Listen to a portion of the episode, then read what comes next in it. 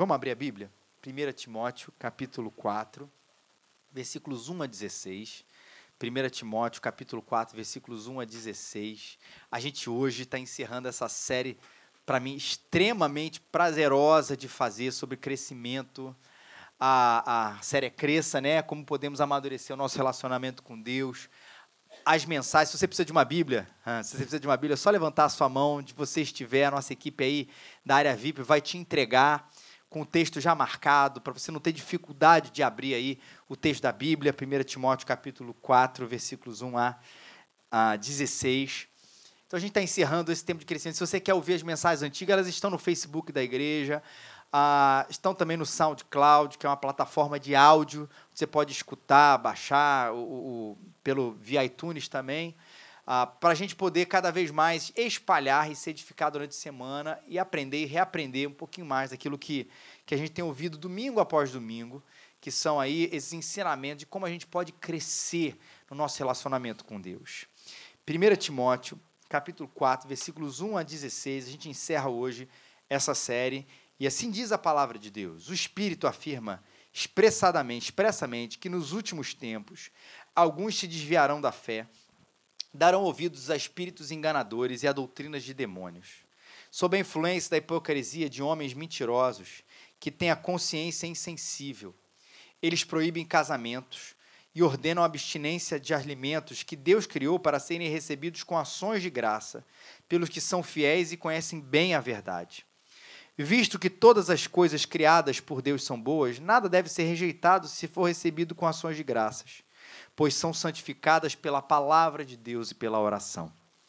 Ensinando essas coisas aos irmãos, serás bom ministro de Cristo Jesus, nutrido pelas palavras da fé e da boa doutrina que tens seguido. Mas rejeita as fábulas profanas e insensatas. Exercita-te na piedade, pois o exercício físico é proveitoso para pouca coisa, mas a piedade é proveitosa para tudo, visto que tem a promessa da vida presente e da futura.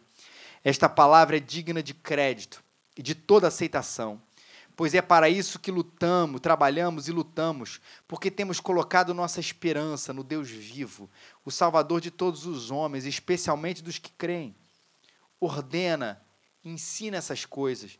Ninguém te menospreze por seres jovem, mas procura ser exemplo para os fiéis na palavra, no comportamento, no amor, na fé e na pureza. Enquanto aguardas a minha chegada, aplica-te à leitura, à exortação e ao ensino. Não deixe de desenvolver o dom que há em ti, que te foi dado por profecia, com a imposição da mão dos presbíteros. Ocupa-te dessas coisas, dedica-te inteiramente a elas, para que todos possam ver o teu progresso. Tem cuidado de ti mesmo e do teu ensino. Persevera nessas coisas, Dessa forma, salvarás tanto a ti mesmo como os que te ouvem. Eis que um dia você vê, você viu uma foto daquela praia paradisíaca que você sonhou um dia conhecer. E você achava que aquilo ali, na verdade, era um grande mito da internet. Até um dia que você descobriu que aquela foto, na verdade, expressa uma realidade. Ela não é uma pintura, não é nada do Photoshop. Aquela praia de fato existe. E que você pode pegar um avião, sim, você pode pegar um avião, que é a parte mais fácil, chegar até lá. Mas para você chegar até aquela praia, você precisa passar por uma grande floresta para chegar ali nessa praia que você tanto quer fazer. O que é que você faz? Você pegou a praia, você desejou, pegou o avião e fala: você tem que passar por uma floresta. Vou dizer para você o que, que você não vai fazer, com certeza. Se você tem que passar por uma floresta para chegar até a praia, eu tenho certeza que você simplesmente vai dizer assim: eu vou chegar lá na praia e vou atravessar aquela floresta, porque você sabe muito bem, você não vai fazer isso, não vai na cara e na coragem, porque você sabe que você pode se perder no meio dessa floresta. Porque você sabe que a floresta provavelmente tem alguns perigos, e se você não sabe, você pode se questionar: essa floresta é perigosa? Tem algum animal selvagem? Eu corro risco de ser picado por várias cobras? É, tem algum animal aí que pode me devorar, pode me matar, coisa parecida? A que horas escurece nesse lugar? Tem alguma trilha? tem quanto tempo demora para atravessar? É, são, é, são 15 minutos? É uma hora? São três dias para atravessar essa floresta? Que tipo de alimento eu posso levar? Eu tenho que levar? Vai ter que usar algum equipamento? Eu vou ter que é, ir de um caminho para o outro? Eu tenho que usar alguma corda? Passar por aí por algum precipício? Eu preciso levar muita água? Eu tenho certeza que se você ouve uma história de uma praia paradisíaca, onde você tem que passar por uma floresta, essas perguntas vão passar na sua cabeça e você não simplesmente vai atravessar e falar assim: eu vou na cara e na coragem, ainda mais sendo em outro país. Agora, o que, que você vai fazer, provavelmente? Você vai pegar um guia experiente para te ajudar a atravessar.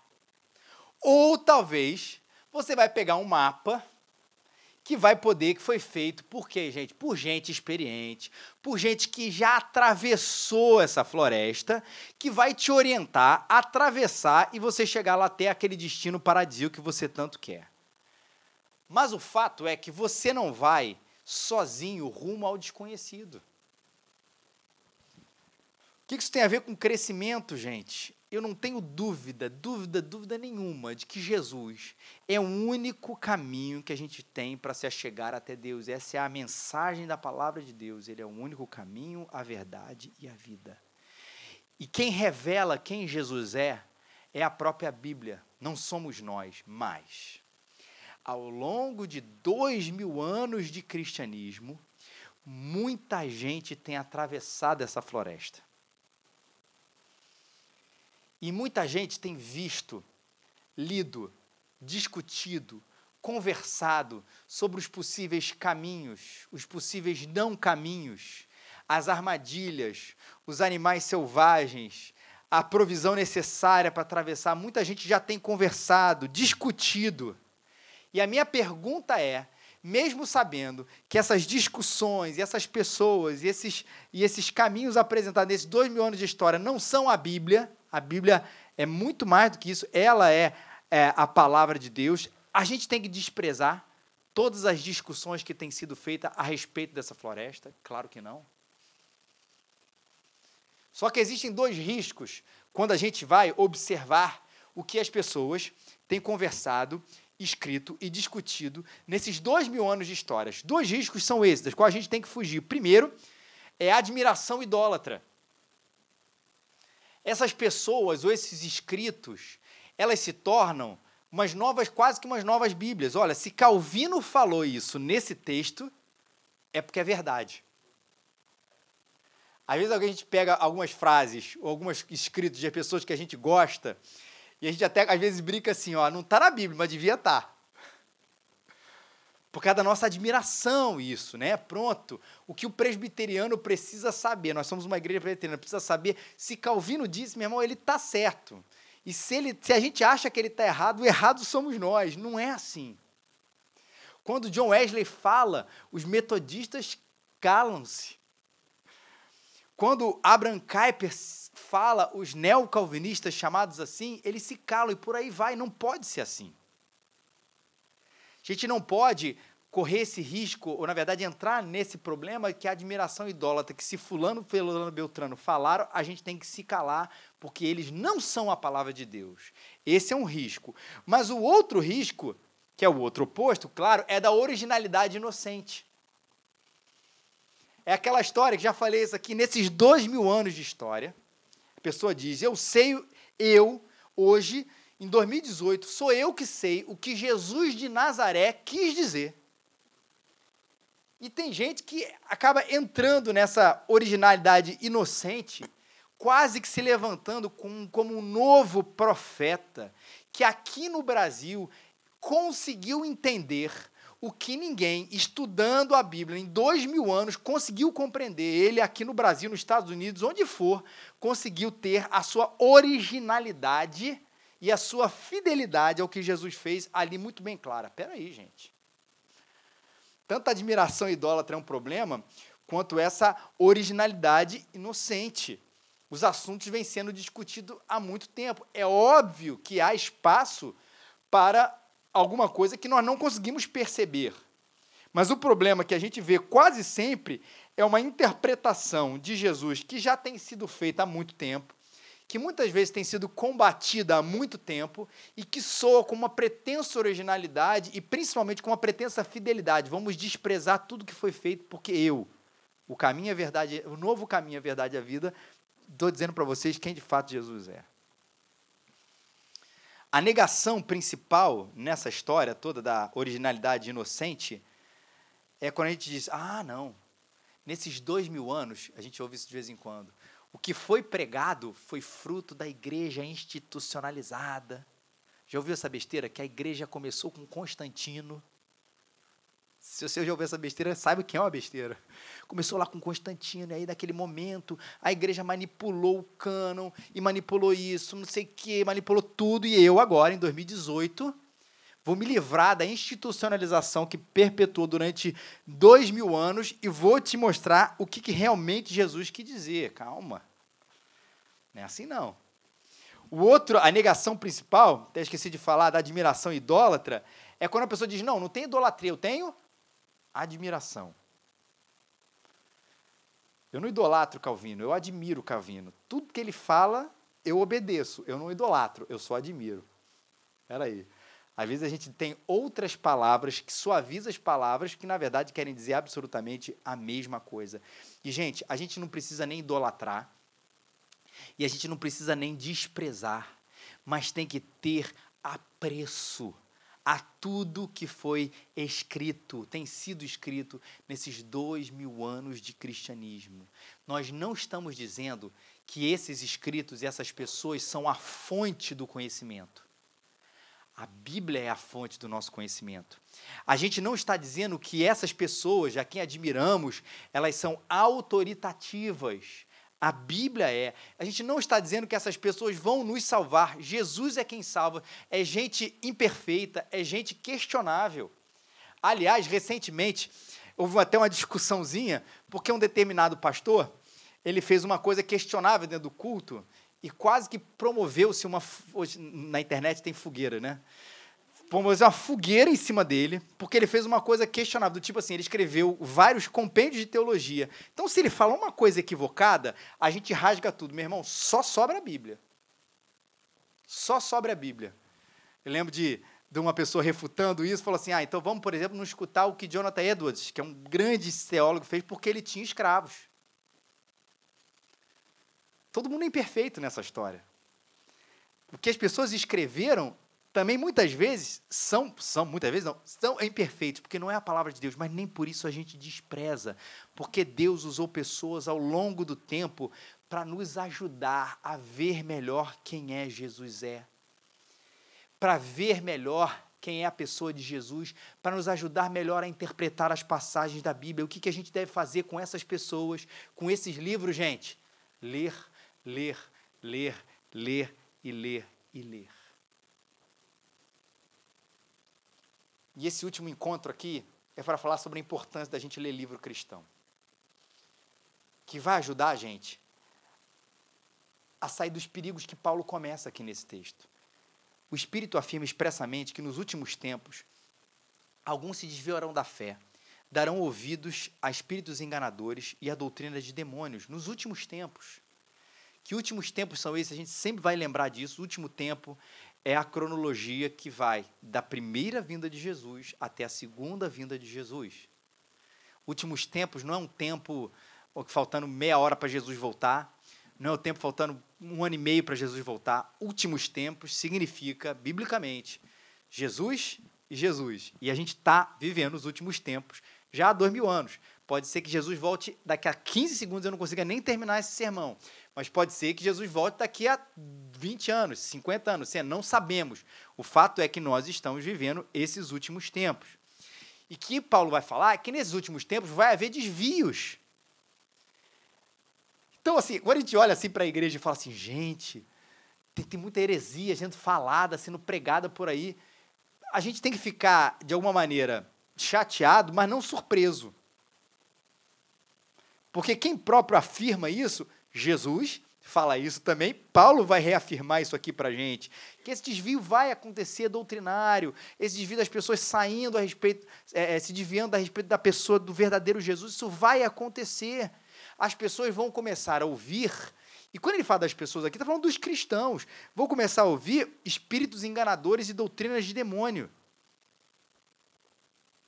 Mas não é que elas vão necessariamente ouvir um demônio, sabe aquele memezinho do demônio no Facebook também? Vão ouvir aquele demônio falando assim: fala isso, fala isso.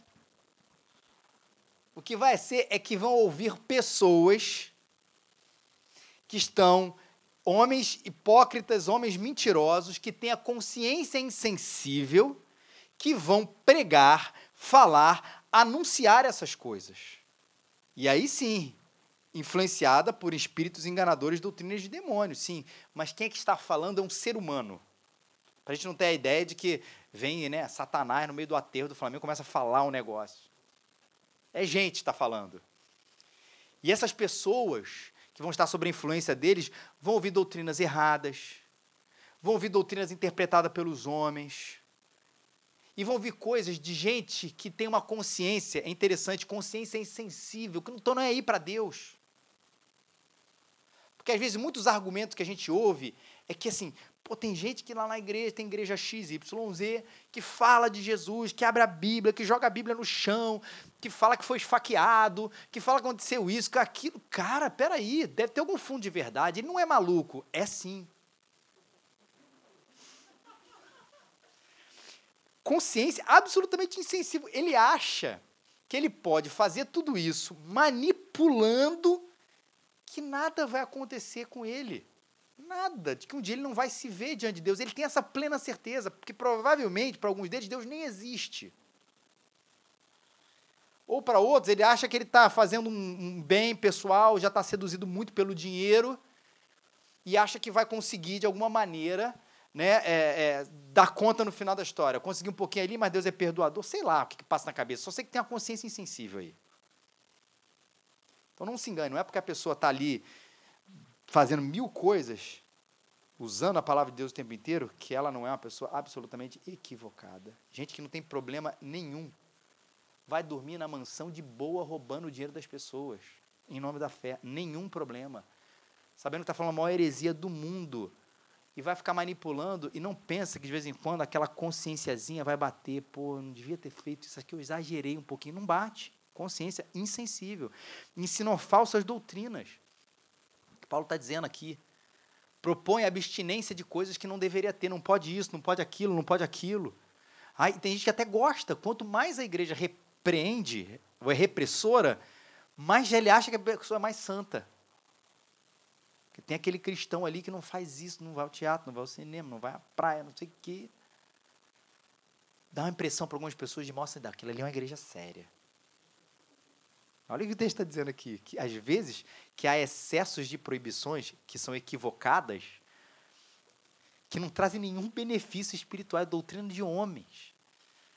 Você chegar lá no céu e falar assim, Senhor, eu não fui à praia para te agradar. Eu vou dizer assim, uma pena, meu querido. Uma pena. Tava de férias, fui à praia. Agora, quais são os nossos principais problemas hoje? Quando a gente pensa em doutrinas equivocadas e tudo, vamos fazer uma, uma certa recapitulação aqui de coisas que a gente tem falado ao longo do tempo. Primeiro deles, a história do evangelho social. Como é que o evangelho tem sido distorcido no nosso tempo e pregado de maneira equivocada? Evangelho social. Muitos preconizados por aqueles que amam a maravilhosa coisa que é a ação social da igreja. Mas são aqueles, recapitulando, que acham que Jesus veio para dar dignidade ao homem e que salvação significa tirar o homem da miséria física, tirar o homem do, do preconceito, tirar o homem da alienação política para trazer ele para uma vida digna.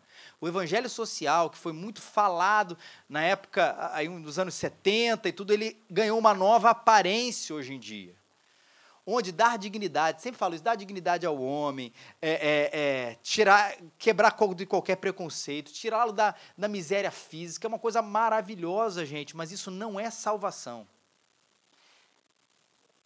Isso é um efeito da salvação, que muitas vezes tem a ação da igreja, a partir do momento que eu sou reconectado com Deus, através de Jesus Cristo, eu quero amar o meu próximo e ajudá-lo na sua integralidade. Nenhum problema, aliás, tudo a favor disso. Mas isso não é salvação.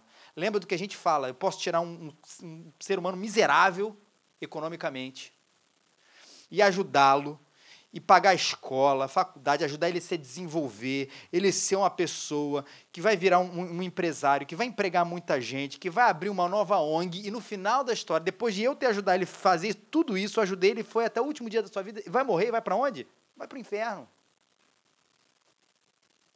Que não adianta tirar a pessoa da dignidade é, é, física se você não dá para ele a coisa mais importante na vida que é Jesus, que vai reconectar esse homem com Deus e vai mudar a sua vida aqui especialmente ele vai ter um lugar na eternidade. Esse evangelho social tem destruído a ideia dessa eternidade, uma pena. A igreja se torna uma ONG que toca no nome de Jesus somente como exemplo de solidariedade. Nega pecado, nega eternidade, nega o conceito bíblico do que é salvação. Esse é o evangelho social. O outro, que eu espero que até o final do ano a gente acabe com ele, é o evangelho ideologizado aqueles que acreditam que o político X, Y, Z, melhor falar assim, é a expressão de Deus para o país. Aí sim acreditam que ou a esquerda ou a direita é a expressão política exata do que Deus quer para a sociedade. Aí vão falar, preferem o Lula, preferem o Bolsonaro, preferem a Marina, o Almoedo, Gandhi, Foucault Marx qualquer um desses outros aspectos, do que Jesus Cristo. E onde é que está Jesus dentro das suas ideologias? Ele está submetido. A minha ideologia é essa. Jesus, ele é bom quando ele afirma ou reafirma uma coisa que a minha ideologia afirma, ou o distorço que ele faz para ele reafirmar a minha ideologia. E aí a ideia principal dessa idolatria está na subserviência. Jesus não é o centro da vida. A ideologia é o centro da vida. Aquilo que ela acredita como centro de tudo está ali. É isso é importante. E Jesus é o cara que de vez em quando vira um advogado da minha ideologia. Nunca de, acusando, né? O advogado sempre de defesa, nunca acusando, de defender a minha ideologia. E esse é um grande perigo dos nossos dias, porque Jesus tem sido aprisionado por certas ideologias. Ele só está certo quando as ideologias elas estão concordando com ele. E o certo, meus queridos, é que a gente tem que acreditar que as ideologias precisam estar aprisionadas por Jesus, é ele que manda nelas. Na nossa vida. Seja o espectro, seja político ou filosófico que você esteja, mais do que te indicar o que você deve seguir, sabe o seguinte: Jesus é o centro. Se ele olha para aquilo que você acredita e ele diz, isso está errado, mas você fala assim, mas se eu falar isso, se eu achar isso errado, vai contra a minha ideologia, você fica com quem? Porque tem gente que está tão embrenhado nisso que já não consegue mais ver Jesus para além dos seus óculos ideológicos. Terceiro problema, o evangelho sequestrado pela cultura. Todo mundo prega toda igreja se coloca e ela está afirmada no local e no tempo, no tempo e no espaço. A gente está hoje no século 21, ano de 2018, quase 2019, pode acreditar nisso, no Rio de Janeiro, Brasil, Ocidente. A gente fala o evangelho nessa cultura, a gente faz link com ela, a gente compreende a linguagem, mas a gente não pode estar alinhada com todos os valores do nosso tempo. Porque, mais uma vez, tudo está submisso a quem? Jesus. Quem determina quais são os valores que eu devo seguir? É o Rio de Janeiro do século 21, do ano 2019, ocidental brasileiro ou é Jesus? Quem diz aquilo que é importante?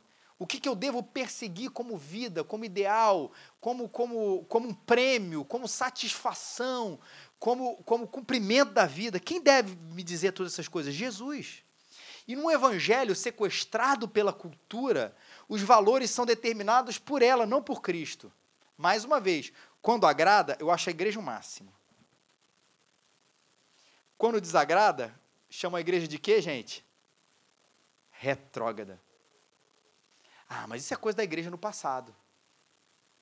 Isso ela é meio retrógrada nesse assunto. Quando agrada, pô, a igreja é um espaço sensacional. O evangelho sequestrado pela cultura. O último, que eu nem vou falar, você já sabe, o Evangelho da Prosperidade. Dê isso para Jesus, você vai ganhar dez vezes isso. mais uma vez, nem é tanto, é, é muita realidade brasileira, mas nem tanta realidade nossa aqui. A gente rejeita isso completamente. Mas como é que Paulo prepara Timóteo para combater os inimigos dele, do seu tempo, que eram um pouco diferentes, apesar de ter muita similaridade, dos nossos tempos? Como é que ele prepara Timóteo?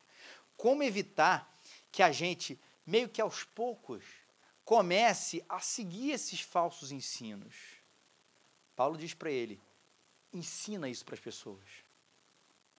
Paulo vai preparar Timóteo para que a igreja que Timóteo pastoreia não se desvie, falando assim: ensina. Timóteo precisava ensinar tudo o que os discípulos precisavam fazer o quê, gente? Aprender. E aí vem quase um beabá da pedagogia. Tem um mestre que precisa amar o que ele faz. Um mestre que tem um conhecimento, sim, daquilo que ele ensina, que tenha boas condições de fazer. Mas, e do outro lado, não mais, mas e do outro lado, exige um aluno que tem o desejo de aprender, que se esforce para isso num ambiente propício. Estou dizendo isso, independente das nossas condições, das nossas escolas brasileiras. Estou falando de igreja. É gente apaixonada, e a gente precisa ter gente cada vez mais apaixonada em ensinar. E, não mais, e gente também apaixonada por aprender, porque é assim que a gente cresce. Certo dia eu estava vendo, uma, achei uma coisa assim que é interessantíssima era muito para a área da educação não cristã, vamos colocar assim, mas que pode ser aplicado para o nosso sermão hoje em dia.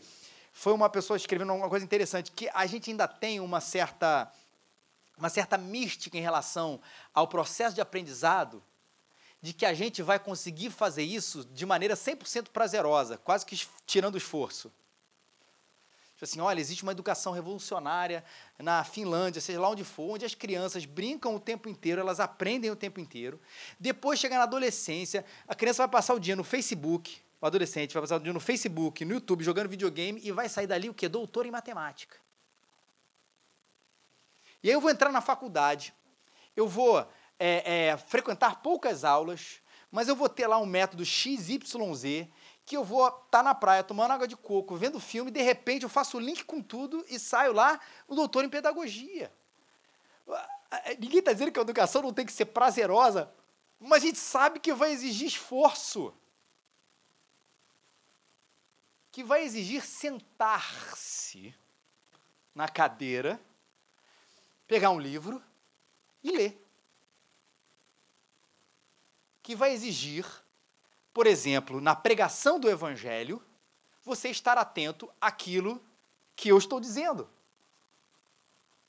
E por melhor que eu tente ser, e tem milhões de limitações, não as nego, se nós não tivermos a disposição em ouvir e aprender, a gente vai sair daqui falando da cadeira, do ar-condicionado, do cheiro, do, do café, do que for, menos da palavra.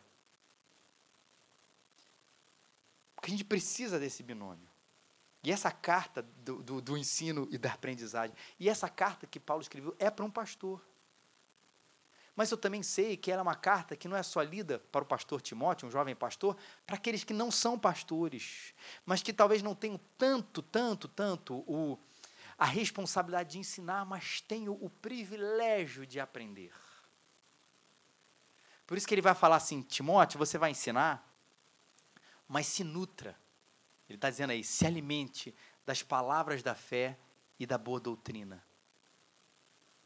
Se nutre disso, das palavras da fé e da boa doutrina. Porque essa é uma estrada que vai tirar você dos seus perigos, que vai tirar você de, de se apaixonar por outras coisas que podem, de repente, fazer cócegas na sua alma, que de repente possam trazer um arrepio, que possam trazer até uma certa paz, tranquilidade, mas que não são a verdade. Por isso, se alimente, se alimente da fé, palavras de fé e da boa doutrina. E é interessante que Paulo sempre está dizendo isso nessas instruções, né? Ele diz uma palavra que aponta o caminho, mas ao mesmo tempo ele fala de erros para apontar os perigos. É quase sempre como dizendo assim: olha, siga esse caminho. Mas também ele diz o tempo inteiro: não siga esse caminho, porque as duas coisas são importantes. Tanto é que ele diz: rejeita as fábulas profanas e insensatas.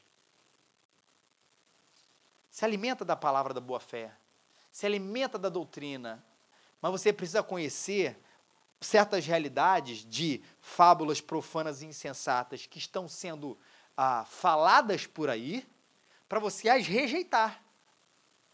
Porque vai sempre existir fábula, invencionice, bizarrices que são inventadas por gente que, primeiro, se acha a pessoa mais original do mundo. E segundo, é incapaz, porque tem muita preguiça, gente. É incapaz de estudar o que tem sido dito. Pega um texto, não lê o texto direito, não prepara o sermão, não prepara a aula e fala. E desconsidera, desconsidera, mais uma vez, os dois mil anos de história do cristianismo, onde o evangelho, a Bíblia tem sido discutida, rediscutida, analisada, vista e que está aí para gente, gente que se acha mais esse novo profeta. Mas ao contrário disso, a gente se pegar num cristianismo apostólico, que vem sido provado e aprovado há dois mil anos, exercitado, bíblico, aprovado desde aquele tempo. Por isso Paulo diz, fala para ele, segue, fica firme nessa boa doutrina que você tem seguido. Esse é o jeito. Não é a distorção de Jesus, é o verdadeiro Jesus. Mantenha-se firme assim. E para ensinar, ele fala, ainda Paulo fala assim: exercita-te na piedade.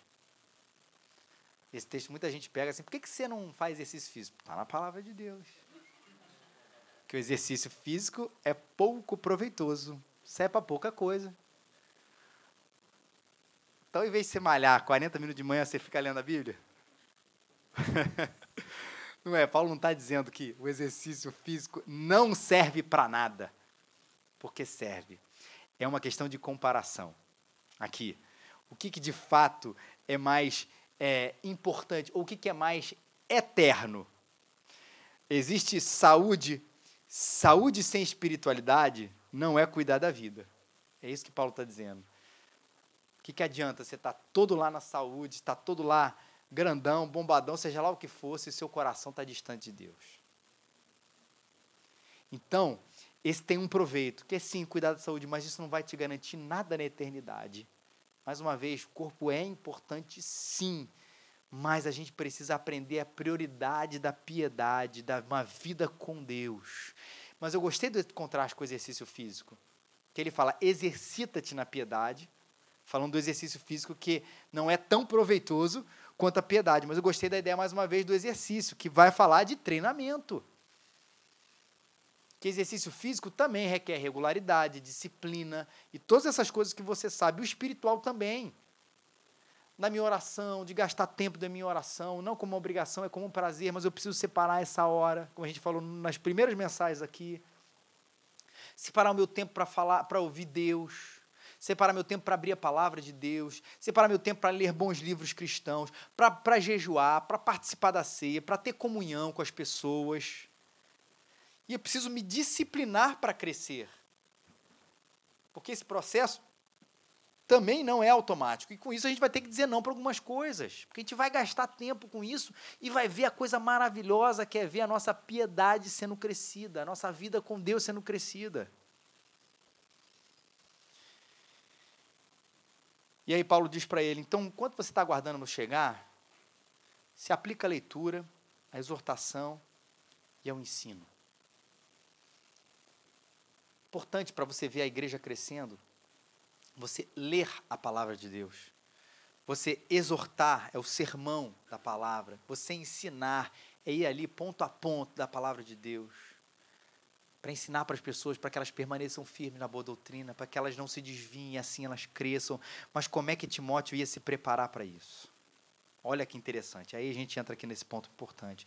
Não deixe de desenvolver o dom que é em ti.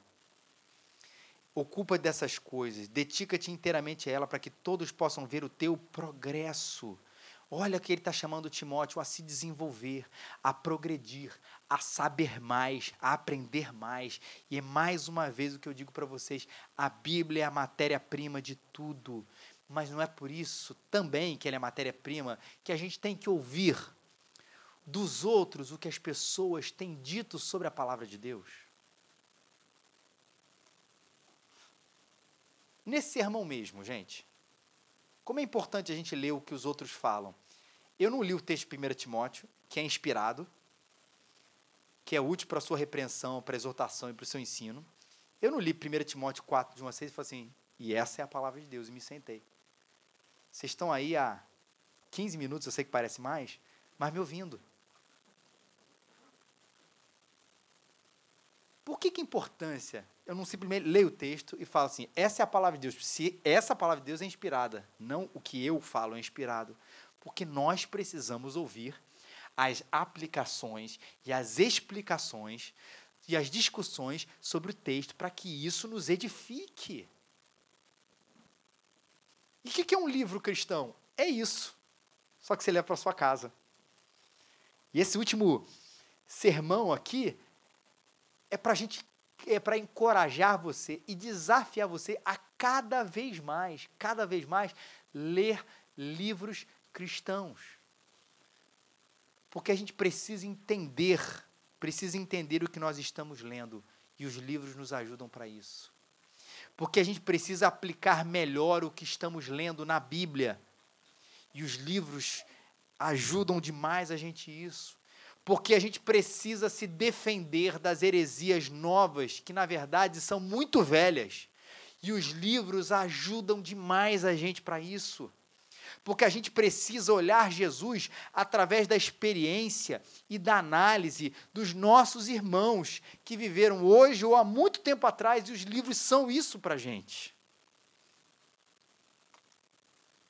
Claro, gente, claro que eu quero ler a experiência de John Wesley, de João Calvino, de Leslie Newberg, de Abraham Kuyper, de Piper, Nicodemos, James Houston, Jonas Madureira, seja lá quem for. Eu quero ler o que esses caras que têm pensado, a quem Deus tem usado para falar sobre determinados assuntos, eles me falam quando eles me apontam para quem? Para Jesus, para a palavra de Deus e não para eles. Mas eu quero ler sim a experiência de oração com quem ora mas eu quero ler sobre missão com quem faz e quem fez. Eu quero ler sobre doutrina com quem se aprofundou. Eu quero ler com eles uh, que tem estudo aplicado sobre um determinado tema. Sim, eu quero vir subir nos ombros dos gigantes, como a gente fala, para enxergar mais além, mas sabendo que eu não tenho idolatria nenhuma para eles, porque eles são úteis a todos nós quando eles, com profundidade, com relevância, com interpretação, eles me apontam para Jesus e a Sua palavra. Por isso que é uma benção a gente ler livro, gente. Uma leitura atenta. Porque nós não queremos ler pela paixão que as palavras trazem.